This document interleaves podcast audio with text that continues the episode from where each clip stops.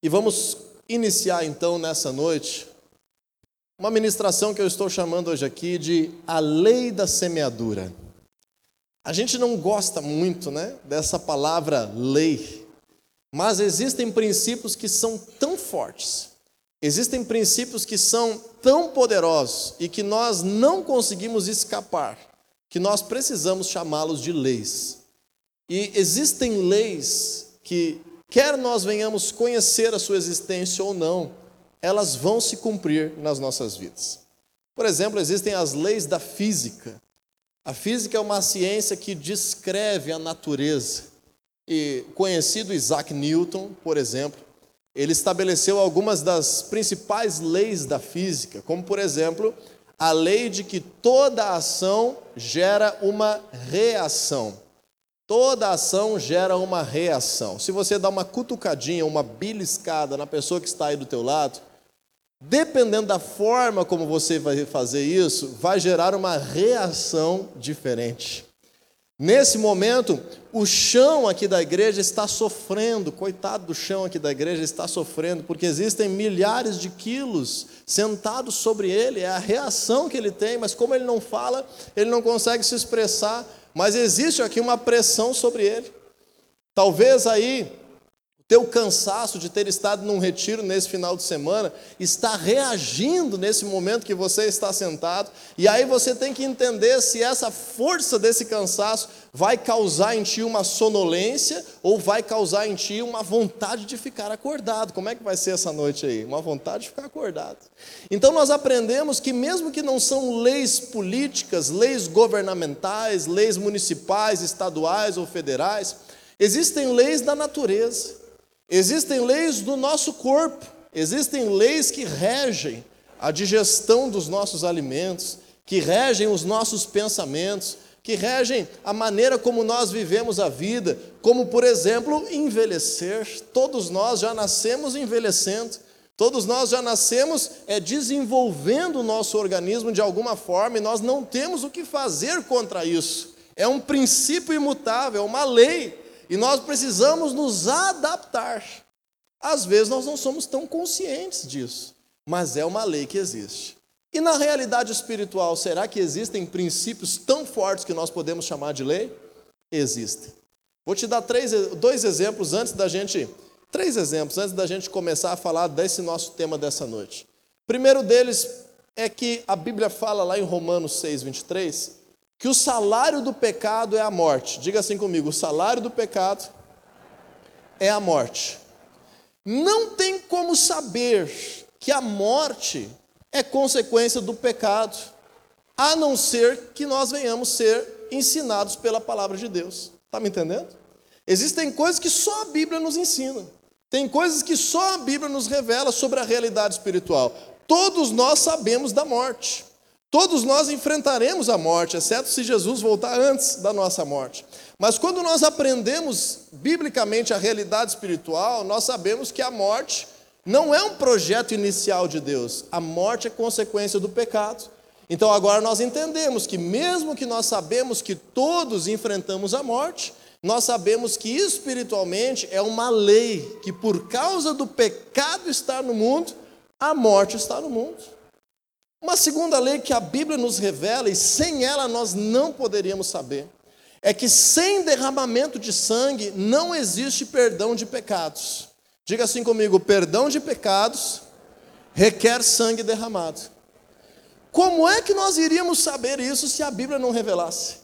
Não teria como saber.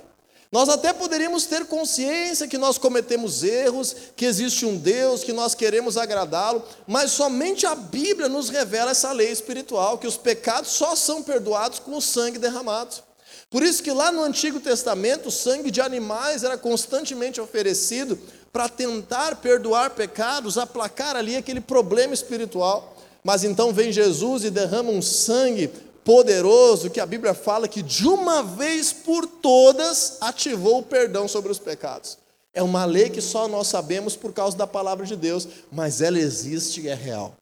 Uma terceira lei que a Bíblia fala, que é muito importante você saber, e que se a Bíblia não falasse, nós não saberíamos, Porque nós aprendemos tantas outras formas nesse mundo de buscar deuses diferentes. A Bíblia fala que para agradar a Deus é preciso ter fé. Diga assim comigo: sem fé é impossível agradar a Deus. Como é que a gente sabe isso, pessoal? Porque a Bíblia revela. Se não fosse a Bíblia, nós não imaginaríamos, porque outras tradições religiosas, outras formas de culto a outros deuses, buscam agradar as suas divindades de várias formas humanas.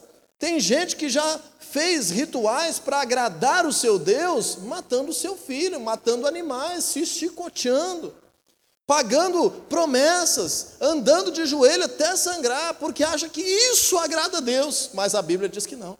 A Bíblia revela um princípio espiritual que o verdadeiro Deus, ele só é agradado por um coração cheio de fé. E somente com a Bíblia você vai entender essa verdade. Somente com a palavra de Deus você vai compreender essa lei. Eu poderia ministrar hoje sobre qualquer uma dessas leis que são tão importantes, mas eu creio que tem uma que é mais importante que nós temos que falar primeiro. Diga assim comigo: a lei da semeadura. E esse é o tema dessa noite. Nós vamos falar sobre a lei da semeadura. E a lei da semeadura é uma lei espiritual tão poderosa, é uma lei espiritual tão veemente, tão real sobre a nossa realidade, que essa não é só a Bíblia que revela. Ela é tão importante que Deus escolheu, por meio da natureza, nos ensinar esse princípio. É como a paternidade. A paternidade de Deus sobre nós, ela é tão importante, ela é tão primordial, que Deus nos faz nascer no contexto de família. Tomara que você tenha conseguido nascer num contexto familiar saudável, ter tido um pai presente na tua vida, dentro dessa condição ideal, que nós sabemos que causa tanto sofrimento quando não é causada dentro de uma forma ideal, é exemplificado pela nossa natureza e pela nossa realidade aquilo que Deus quer ser para nós. Você está entendendo? Existem leis que são tão importantes espiritualmente que Deus nos ensina também pela nossa própria natureza. Paternidade é uma delas. Mas a lei da semeadura é outra. Então, quando nós aprendemos sobre a lei da semeadura espiritualmente, você agora não precisa nem pregar, você já tem uma noção do que, que eu estou falando, porque nós estamos acostumados a todos os dias ingerir produtos de uma colheita. Nós estamos acostumados a todos os dias nos alimentar de algo que um dia foi uma semente plantada. E quando nós aprendemos isso, nós aprendemos que, na realidade espiritual, a Bíblia nos ensina que também existe uma das leis mais poderosas para nós vivermos uma vida abençoada ou debaixo de maldição com frutos bons ou com frutos de trevas ruins sobre nós, é a lei da semeadura. Então vamos ler Gálatas capítulo 6, versículo 7. Diz assim a palavra de Deus: Não se deixem enganar, de Deus não se zomba, pois o que o homem semear, isso também colherá. Eu vou fazer você repetir bastante coisa hoje, porque como nós viemos do retiro, muita gente dormiu pouco, eu não quero que você é, venha por acaso perder para o sono. Então você vai repetir bastante coisa comigo. Diga assim comigo: o que o homem semear, é isso que ele colherá. Esse é o versículo que está traduzindo a lei da semeadura. A lei da semeadura é revelada por meio dessa frase. Que lei é essa? Que princípio é esse? Ué, tudo aquilo que se semeia, se colhe. Mas a Bíblia não está dizendo sobre apenas a função agrícola. A Bíblia não está dizendo aqui sobre a horta nos fundos de casa. A Bíblia está dizendo aqui sobre tudo na vida. Todas as coisas na nossa vida são a colheita de uma semeadura. Até quando a gente não colhe nada, é reflexo de que nós não plantamos nada. Tudo na vida é uma colheita de uma semeadura, é um reflexo espiritual daquilo que foi causado. Muitas coisas nós mesmos semeamos e nós mesmos colhemos, e outras coisas nós colhemos o que outros semeiam. Por exemplo, na realidade política, governamental, nós estamos debaixo de autoridades governamentais. Nós estamos inseridos num território municipal, estadual, federal. E nós acabamos colhendo algumas coisas que a sociedade semeia. Por exemplo, no contexto familiar, quando nós nascemos, nós não nascemos todos na mesma condição. Nós nascemos já com uma colheita daquilo que os nossos pais semearam da estrutura que eles semearam, do modelo de família que eles semearam, do sistema educacional, da cultura, da linguagem, das programações, do lazer, da instrução, do trabalho, dos recursos financeiros que os nossos pais semearam. Mas tudo é uma colheita de uma semeadura, tudo é algo que tem a ver com a realidade espiritual. E quando a gente aprende isso, a Bíblia está deixando bem claro ali: não se deixe enganar, não se engane. Não existe algo que seja colhido que não tenha sido semeado. E ao mesmo tempo, não se engane, aquilo que você fizer terá consequências espirituais, seja bom ou seja ruim. A Bíblia está dizendo: não zombe de Deus, não ache que essa realidade, que essa colheita não vai vir sobre a tua vida, porque é um princípio, é uma lei espiritual, a lei da semeadura. Aquilo que semear, vai produzir uma colheita, e aquilo que você colhe hoje é resultado de uma semeadura anterior, seja da sua vida, seja de outras pessoas. A partir disso, eu quero desenvolver hoje três formas de nós entendermos esse princípio espiritual, essa lei da semeadura. E eu espero que você, como um crente em Jesus, como um cristão desejoso de viver as promessas de Deus, possa entender isso e aplicar de forma aí praticada na tua vida esses princípios que nós vamos falar hoje. O primeiro deles já está escrito aí no versículo 7, em Gálatas 6, 7. Você acabou de repetir isso. Aquilo que nós semeamos é isso que nós vamos colher. Então, o primeiro aspecto que eu gostaria de falar para ti é o seguinte: a semeadura é opcional, mas a colheita é obrigatória. A semeadura é uma opção que você tem. O que que você vai semear, quanto que você vai semear, aonde você vai semear, se você vai ou se não vai semear, é a tua opção de vida. São as tuas decisões, são as tuas escolhas todos os dias da tua vida. Você pode semear trabalho, você pode semear descanso, você pode semear paz, você pode semear contenda, tranquilidade ou brigas. Você pode semear prosperidade, você pode semear miséria. Você pode semear desenvolvimento profissional, você pode semear estagnação profissional. Você pode semear uma carreira bem-sucedida, você pode semear uma carreira incerta. Você pode semear um ministério frutífero do reino de Deus, você pode semear algo que não produza nada para o reino de Deus. Todos os dias, em todos os momentos, nós estamos semeando algo, mesmo que isso seja a tua rotina comum, mesmo que você nem perceba mais, quando você se alimenta, você está semeando algo. Olha aí para o teu irmão aí e diz assim: como é que está essa colheita aí?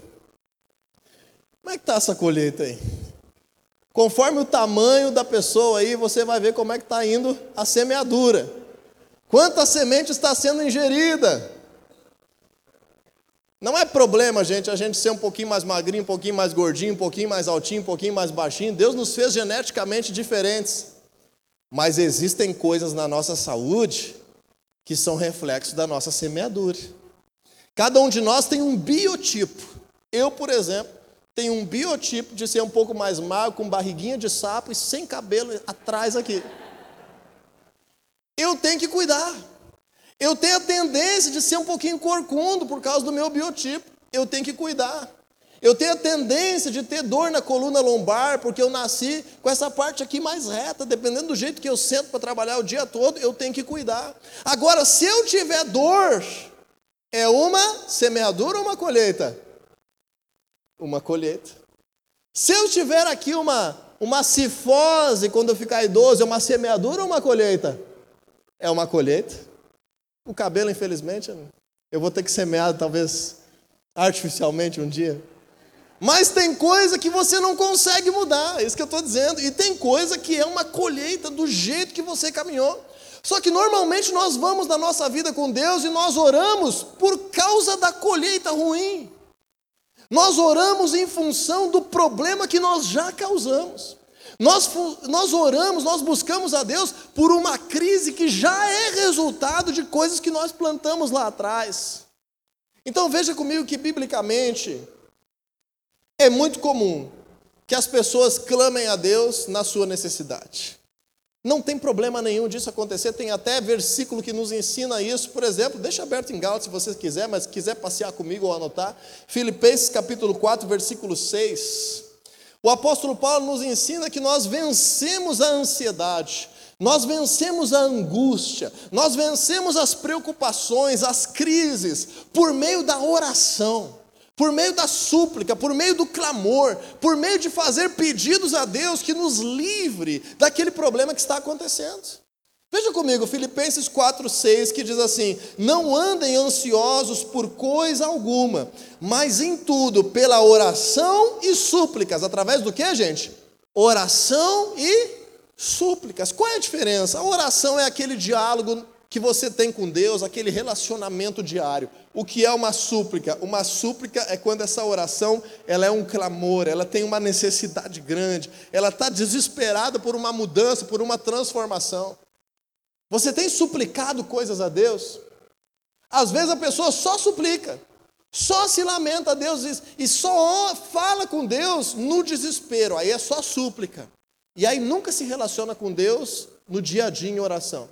E tem pessoas que já se relacionam com Deus só numa oração corriqueira, só num relacionamento comum, só cantando um louvorzinho, falando Deus, muito obrigado, abençoa meu dia, amém. E nunca suplica por algo que está urgente. A Bíblia está nos ensinando, está passando uma crise, tem uma colheita difícil, precisa de um milagre, oração e súplica. Está ansioso, está angustiado, está preocupado, oração e súplica. E daí a promessa que vem no versículo 7 é extraordinária a paz de Deus sobrenatural, que excede todo o entendimento, vai entrar no teu coração, na tua mente, vai guardar a tua vida através de Jesus Cristo. Agora, por que nós temos base bíblica para isso? Quer dizer que só nós temos que orar e clamar quando a colheita foi ruim? É isso que quer dizer? Não. O que eu estou te dizendo hoje na lei da semeadura é que nós precisamos aprender a clamar a Deus na hora de plantar nós precisamos aprender a perguntar para Deus qual é a vontade dele na hora de começar algo, na hora de estar construindo algo. É no namoro que eu vou colher um casamento abençoado. Melhor ainda, é antes de namorar que eu vou colher um casamento abençoado quando eu estou orando por isso. É na adolescência que eu vou colher uma administração financeira bem sucedida na minha idade adulta. É quando eu estou começando a vida que eu vou colher algo ali na frente. É quando eu já estou num patamar de vida que eu vou colher algo lá para a minha velhice. Quando eu escolho a minha semente e eu oro sobre ela e eu coloco Deus não só na crise da colheita, eu coloco Deus participando do meu plantio. Quando a gente aprende isso, a colheita é obrigatória, mas a gente entende que ela é fruto de uma semeadura. Então, ao invés de nós estarmos todos os dias só olhando aquilo que nós colhemos, nós temos que perceber o que nós colhemos, mas o nosso maior esforço tem que ser naquilo que nós vamos plantar, tem que ser naquilo que nós vamos semear, porque a lei da semeadura é válida para nós. Diz ali a palavra de Deus: o que o homem semear, isso também colherá. Então diga assim para a pessoa que está ao teu lado: não brigue com a colheita, Brigue pela semente. Às vezes a gente fica frustrado, decepcionado com a colheita. A gente às vezes quer abandonar a Deus por causa da colheita. Não gaste energia preocupado com a colheita, a colheita virá. Invista o teu tempo, a tua visão, os teus recursos, a tua sabedoria, a tua busca a Deus, muito mais na semeadura muito mais no plantio. Porque se a colheita é obrigatória, a semeadura é opcional. Então eu te pergunto agora: o que você tem plantado? Você tem plantado conscientemente? O que você tem plantado? O que você tem plantado aí nos teus relacionamentos?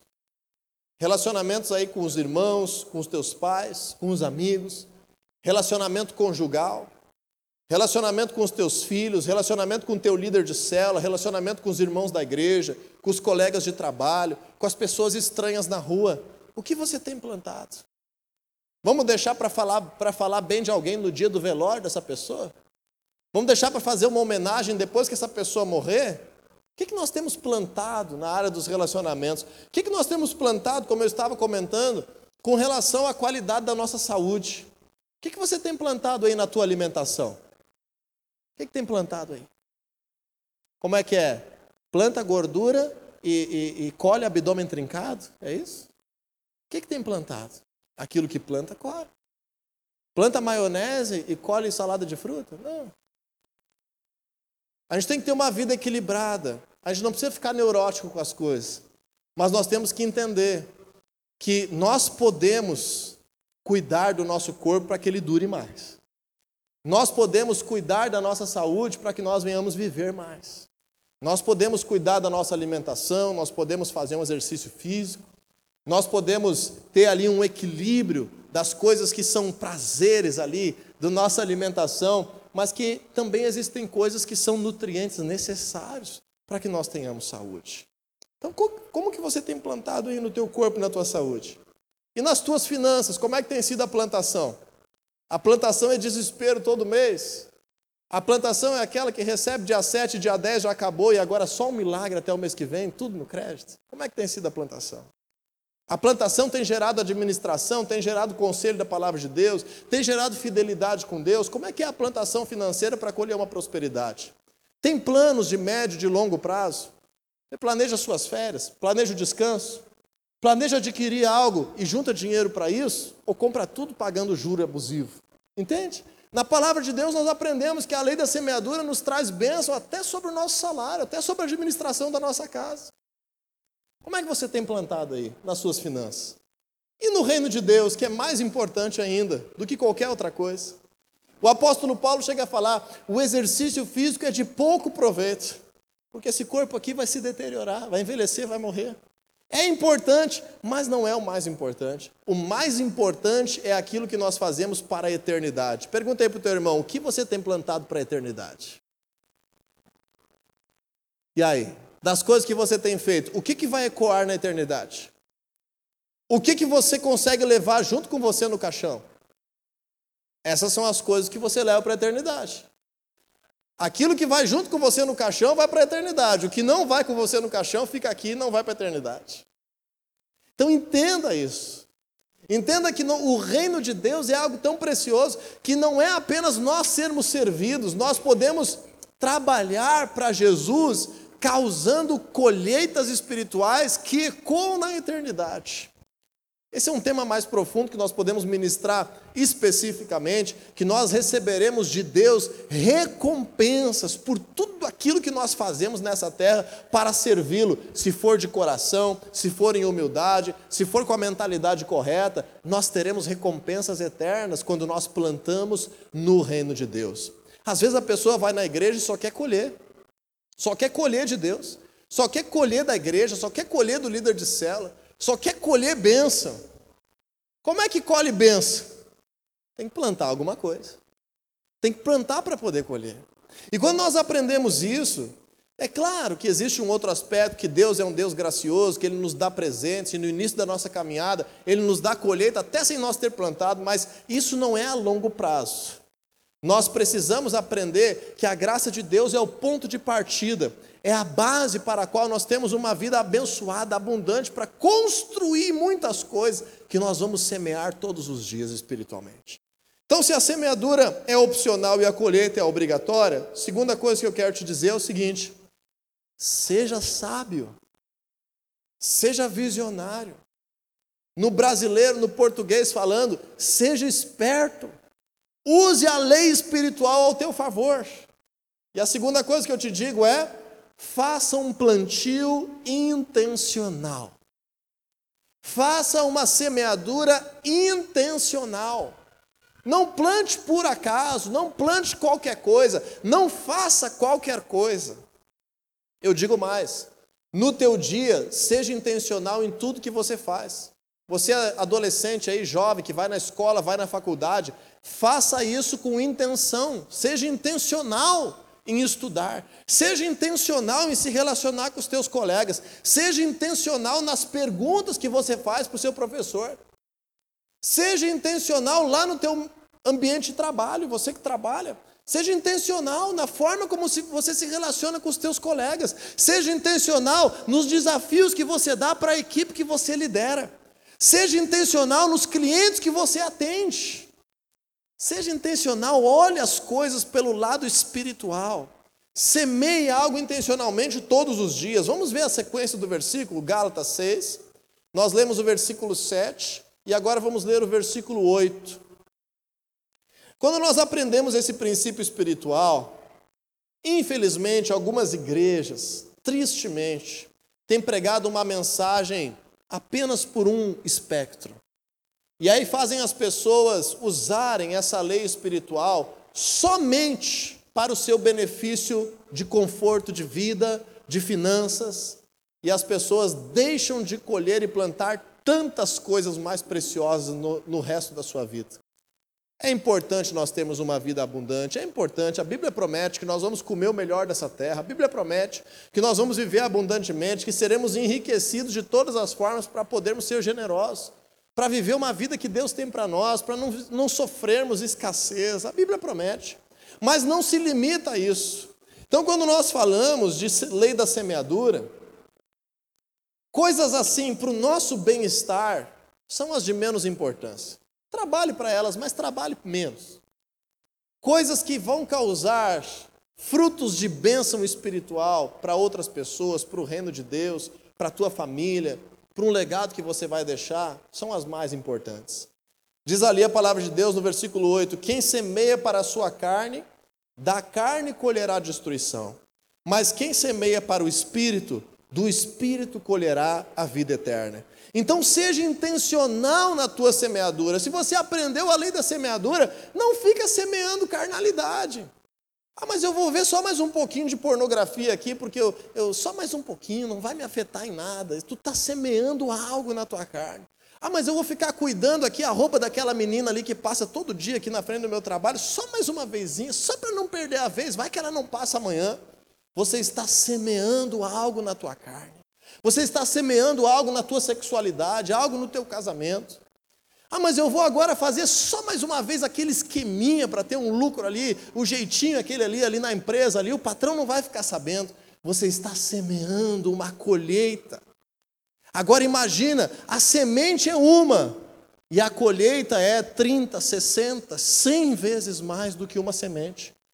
Então você semeia algo bom, espiritual, algo de Deus, você vai colher 30 vezes mais, 60 vezes mais, 100 vezes mais. É a lei da semeadura.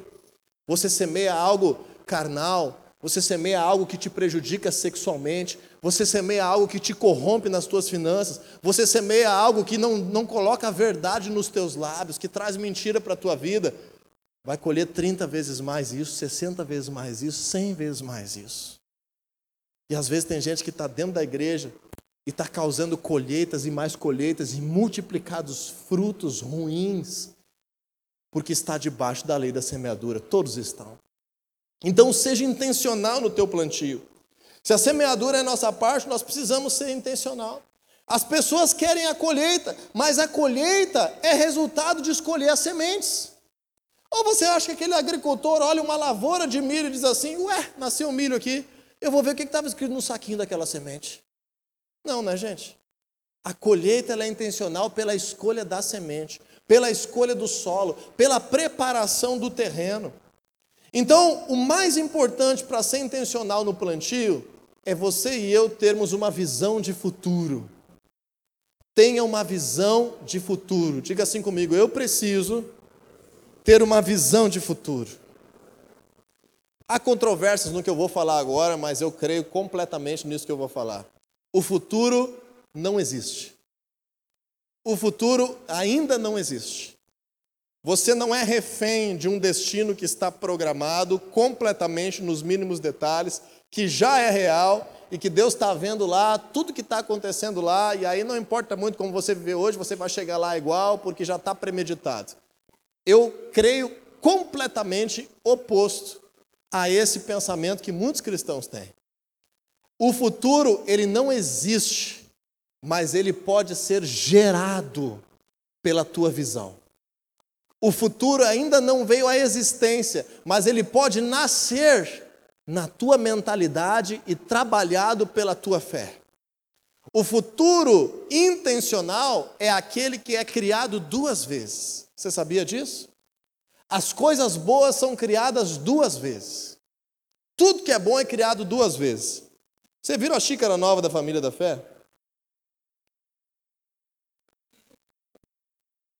Ela foi criada duas vezes. Uma vez ela foi criada na nossa mente, pela equipe de mídias aqui da igreja de comunicação. Aí a nossa mente colocou ela num projeto no papel, e essa foi a primeira criação. A segunda vez que ela foi criada foi quando uma pessoa pegou essa visão que a gente teve e traduziu em realidade, e o futuro apareceu. Você está entendendo? Algo tão simples, algo tão corriqueiro, algo, um detalhe que talvez nem havia sido percebido. Tudo que é bom na tua vida é criado duas vezes, não acontece por acaso. Primeiro você enxergou, primeiro você colocou fé, e aí você traz a existência. Então, quando você semeia intencionalmente, você está enxergando aquela colheita. E ao enxergar aquela colheita, aquele agricultor diz: Não, eu vou plantar 10 hectares disso, porque eu estou enxergando uma colheita extraordinária. E daí dá certo, e no outro ano ele diz: Eu vou arrendar mais terra, eu vou plantar 50 hectares disso. Porque eu já estou enxergando uma colheita extraordinária. Está entendendo? O tamanho do teu plantio, a preparação do teu solo, a semente que você escolhe o jeito que você trata a tua esposa, os valores que você tem com teu filho, a dedicação que você traz à tua família, o jeito que você organiza as tuas finanças, aquele curso de capacitação que você faz, a leitura da Bíblia que você faz com o coração sedento, o teu tempo de oração, são semeaduras intencionais. Quando a gente aprende isso, nós precisamos entender: seja intencional no plantio. Faça um plantio com intencionalidade, com propósito, com visão. Enxergue, diga: olha, a minha vida está com dificuldade financeira. Essa é a realidade de hoje. Essa é a colheita que eu estou tendo de uma semeadura lá de trás. Ok. Vamos clamar a Deus para nos livrar dessa angústia? Vamos. Mas o que mais que nós temos que fazer? Vamos enxergar uma colheita de prosperidade. E o que, nós vamos plantar hoje para causar isso? O que, que nós vamos fazer diferente hoje para causar isso? Uma das coisas que nós mais fazemos como líderes na igreja, eu como pastor da igreja, vários supervisores aqui, líderes de célula que pastoreiam as pessoas da igreja, uma das coisas que nós mais fazemos é aconselhar casal. Aconselhar casal ou na sua relação conjugal ou na relação com seus filhos. É uma das coisas que nós mais fazemos em discipulado. E quando nós fazemos isso, quando eu faço isso, alguns de vocês já me ouviram dizer isso. Eu simplesmente falo para a pessoa o seguinte: você quer resultados diferentes? Aí a pessoa diz, eu quero. E aí eu pergunto assim, então o que você vai começar a fazer diferente agora? Porque eu já te dei conselho já umas quatro vezes e tu fez sempre do mesmo jeito, diferente daquilo que eu aconselhei. E está colhendo o quê? O mesmo resultado. Porque quem quer colher algo diferente tem que plantar algo Diferente, aí a gente reclama do casamento, pede ajuda, posta na rede social uma carinha triste, bota lá uma mensagem não sei do que, conta para a vizinha, fala mal do marido para o chefe, inventa um monte de coisa, mas não está plantando nada diferente. Você quer ser um marido extraordinário? Comece a plantar ele. Quer ser uma esposa abençoada? Comece a perceber o que, que eu posso fazer melhor hoje que vai gerar daqui um mês algo, um reflexo positivo aqui na minha casa. Seja intencional no teu plantio. E por último, no versículo 9, vamos ler o versículo 9, Gálatas 6, 9. Eu vou trocar a versão aqui, se tiver na, na Bíblia aí, Nova Almeida atualizada, só por uma palavra, porque diz ali tempo próprio. Eu gostaria de usar uma, um termo da Nova Almeida atualizada, que é uma outra tradução da Bíblia para o português, que diz assim: e não nos cansemos de fazer o bem, porque no tempo certo faremos a colheita, se não desanimarmos. Diga assim comigo, no tempo certo. E o terceiro aspecto da lei da semeadura que eu quero te dizer é o seguinte: persevere no teste do tempo. Tenha clareza de que cada semente tem um tempo diferente para gerar uma colheita. Hoje foi ministrada uma palavra aqui na área financeira para nós, em que, por exemplo, Quando Jairo chegou diante de Jesus, ele chegou primeiro. Na frente dele, no meio do caminho, chega uma mulher. E quem é que colhe primeiro? A que chegou depois. E aí Jairo vai colher um tempo depois. Mas olha só, ela queria colher uma cura. Ele precisou colher a ressurreição da sua filha. Precisava mais fé, precisava mais perseverança, precisava mais tempo, precisava mais poder de Deus. Então cada um colheu, mas o tempo entre plantar e colher foi completamente diferente. A mulher colheu, plantou e colheu quase que na hora. Jairo plantou e colheu, levou mais tempo. Teve que trabalhar as dificuldades. Então entenda isso, que a lei da semeadura, ela trabalha com o tempo. Eu costumo dizer assim para as pessoas: Quanto antes você entregar sua vida para Jesus e viver a Bíblia mergulhando de cabeça nos valores da palavra de Deus, mais bem-sucedido você vai ser. Quanto mais jovem você fizer essa decisão, mais bem-sucedido você vai ser. Porque quando a gente espera, espera, espera, protela, às vezes é um cristão, às vezes está na igreja, mas está há 10 anos ali vivendo um cristianismo meia Bíblia. Sabe como é que é o cristianismo meia Bíblia? Tem o pedreiro meia colher. Tem o motorista meia roda. Tem o cristão meia Bíblia.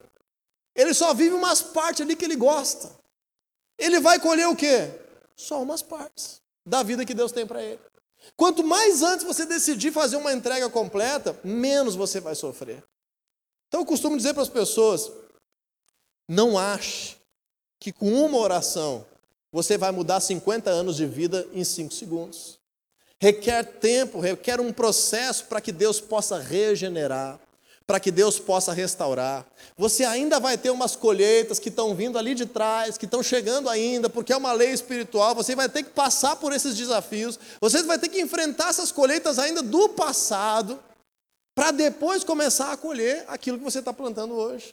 Então a transformação é gradual, e a lei da semeadura requer tempo. E para isso você e eu precisamos da palavra mais especial na vida de um cristão: perseverança. Diz ali no versículo 9: No tempo certo faremos a colheita. Se se o que, pessoal? Não desanimarmos. O que, que a Bíblia está dizendo? Às vezes o cristão plantou, ficou olhando cinco minutos, não viu brotar, desistiu de regar, desistiu de dar atenção, desanimou. Desanimou depois de um mês, desanimou depois de um ano, desanimou depois de cinco anos. Mas, pastor, tem coisa que leva cinco anos para Deus fazer na minha vida, tem coisa que leva uma vida. Tem transformação que leva 10, 15, 20 anos para acontecer porque requer outros ingredientes e nós precisamos ali regar, ter fé, orar sobre isso, trabalhar, não desanimar, não deixar de crer. Então aprenda isso na lei da semeadura. Muitas sementes não vingam porque as pessoas desanimam antes de frutificar. E se tem uma coisa que a semente precisa é de nutriente. Ela precisa de água. Ela precisa de adubo. Ela precisa de nutriente. Sabe como é que é o nome disso na vida cristã, no mundo espiritual, na realidade espiritual da lei da semeadura? O nome disso é fé. Então a gente muitas vezes lança a semente e para de crer. Diga assim comigo: a fé é o nutriente das minhas sementes. Então você está ali plantando para ter um casamento diferente, e em um mês desiste. Está ali plantando para ter uma célula, para gerar um discípulo, para ganhar uma pessoa para Jesus. Em dois meses já joga a toalha fora. Persevere, não desanime, porque a colheita é certa. Então nós terminamos nessa noite entendendo: a lei da semeadura é um princípio espiritual. A colheita ela virá, ela é obrigatória, mas a semeadura é opcional. Então, seja intencional no teu plantio. Plante com visão. Plante com sabedoria. Não ore só pela colheita. Ore pela plantação. Inclua Deus nos teus projetos. Faça planos. Está chegando a virada do ano. Faça planos. Comece coisas novas. Trabalhe, persevere naquilo que está no meio do caminho. Seja intencional. E por último, persevere para colher no tempo certo. Não se deixe enganar. De Deus não se zomba. Porque aquilo que o homem semear, isso também colherá.